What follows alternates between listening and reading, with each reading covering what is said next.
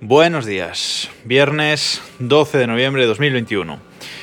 Hoy eh, estamos faltando una calle aquí al lado, así que si hay algún ruido extraño durante la grabación es por eso, que están aquí asfaltando una calle que no le hacía falta asfaltar, pero bueno, hay que tirar el dinero en, en, algo, dicen los alcaldes. Bueno, da igual. Vamos, vamos allá, vamos allá con la recomendación de este de este viernes que eh, me estoy especializando últimamente, o en casa nos estamos especializando en el género True Crime. Eh, ya sabéis, este tipo de eh, series documentales que nos cuentan un, caso real, un caso, un asesinato, un robo, lo que sea, bueno, algo real. En esta ocasión os voy a hablar del documental sobre Marta del Castillo, sobre el asesinato y desaparición, porque realmente no se sabe dónde está el cuerpo de eh, Marta del Castillo. Es una, una docuserie que sacó Netflix creo que el viernes pasado, pero bueno, es de, es de hace poco y se trata como digo, de esta serie documental de tres episodios eh, de una duración de una hora cada uno, eh, más o menos. después de lo que recomendé la semana pasada, del caso de bueno, de Rocío Baninkoff, de, de esta señora de, Dolores Vázquez, perdón, iba a decir Rocío otra vez, de Dolores Vázquez, que la, que la acusaron sin tener culpa alguna.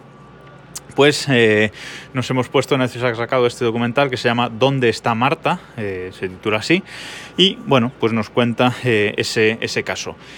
Eh, el caso de eh, lo que os comenté la semana pasada de Dolores, pues bueno, se centra, como digo, un poco más en la persona, ese documental de HBO Max eh, se centra un poco más en, en, el aspecto personal, etcétera, aunque también nos cuenta el caso, pero eh, este, este de Marta del Castillo, ¿dónde está Marta? Sí que se centra solamente pues, en contarnos el, el caso en sí mismo. Y tengo que decir que nos ha gustado mucho y está muy bien contado, con, con muchas em, muchas imágenes eh, internas, muchas imágenes pues de, del archivo policial, ¿no? muchas imágenes pues eh, de las recreaciones que incluso hacían los, los asesinos de, de, bueno, de cómo contaron ellos, cómo recrearon ellos junto con la, con la policía, cómo supuestamente la, la mataron, nos van introdu introduciendo a todos los personajes, a estos cuatro eh, asesinos, colaboradores encubridores, que bueno, ya veréis en el, en el documental si no, si no recordáis el caso vivido en, su momento, bueno, pues estas, estas cuatro personas eh, no se sabe muy bien quién la mató realmente, quién cubrió, quién la enterró, quién, dónde la echaron, bueno, en fin.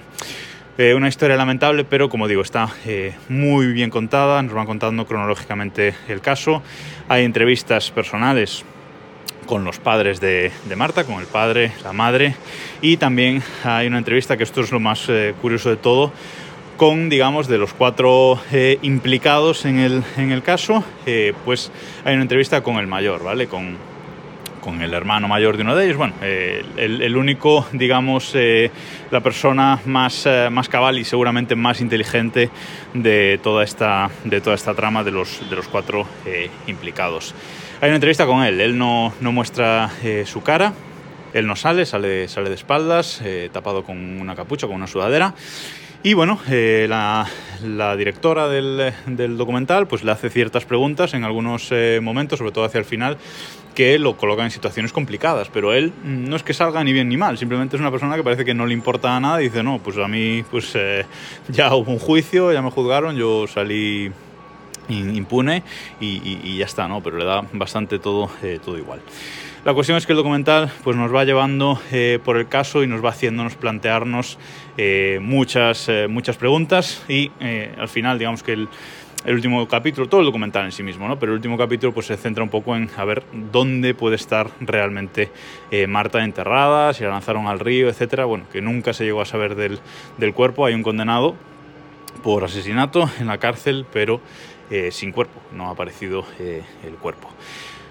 Espero que tras lo que nos cuentan al final de todo, de todo, de todo del, documental, al final del tercer capítulo, eh, tener noticias de este caso en las próximas semanas o en los próximos meses, porque la verdad es que, bueno, este documental, como en muchas otras ocasiones ocurre, va a contribuir a la investigación, o por lo menos parece que eh, va a contribuir a la... Eh, bueno, ahora está pasando el tren, ¿vale? O sea, hoy va de ruidos la cosa, no pasa nada. Bueno, como decía, eh, que parece que este documental va a, contribuir de una buena forma a la, a la investigación que, como muchas veces pasa, pues seguramente en su momento no se llevó de la mejor forma o el departamento de policía no, no, era el correcto el que llevó el caso. Bueno, en fin, ya lo, ya lo veréis. Nosotros nos gustó tanto que la vimos de corrido, vimos los tres capítulos eh, de seguido, así que echadle un, vistazo, como digo, está, está en Netflix, echadle un vistazo y me contáis a ver qué, qué os parece. Y prometo que la semana que viene cambio de, registro y dejo el, el True Crime de, lado. Ya sabéis que eh, podéis eh, recibir mi, newsletter desde el correo, una newsletter que os llegará a vuestro correo electrónico ahora los viernes, no sé, ya digo, no sé a qué hora saldrá, antes prometía que era a las 11, pero eso se ha vuelto imposible últimamente, así que bueno, saldrá durante durante hoy viernes, eh, así que os podéis suscribir en el enlace que os dejo en las notas de este, de este episodio.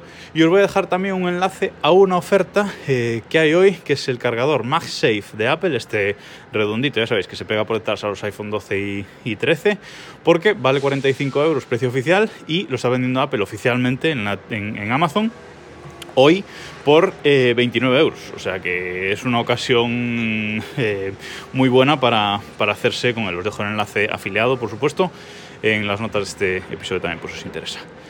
Nada más por esta semana. Nos escuchamos el lunes.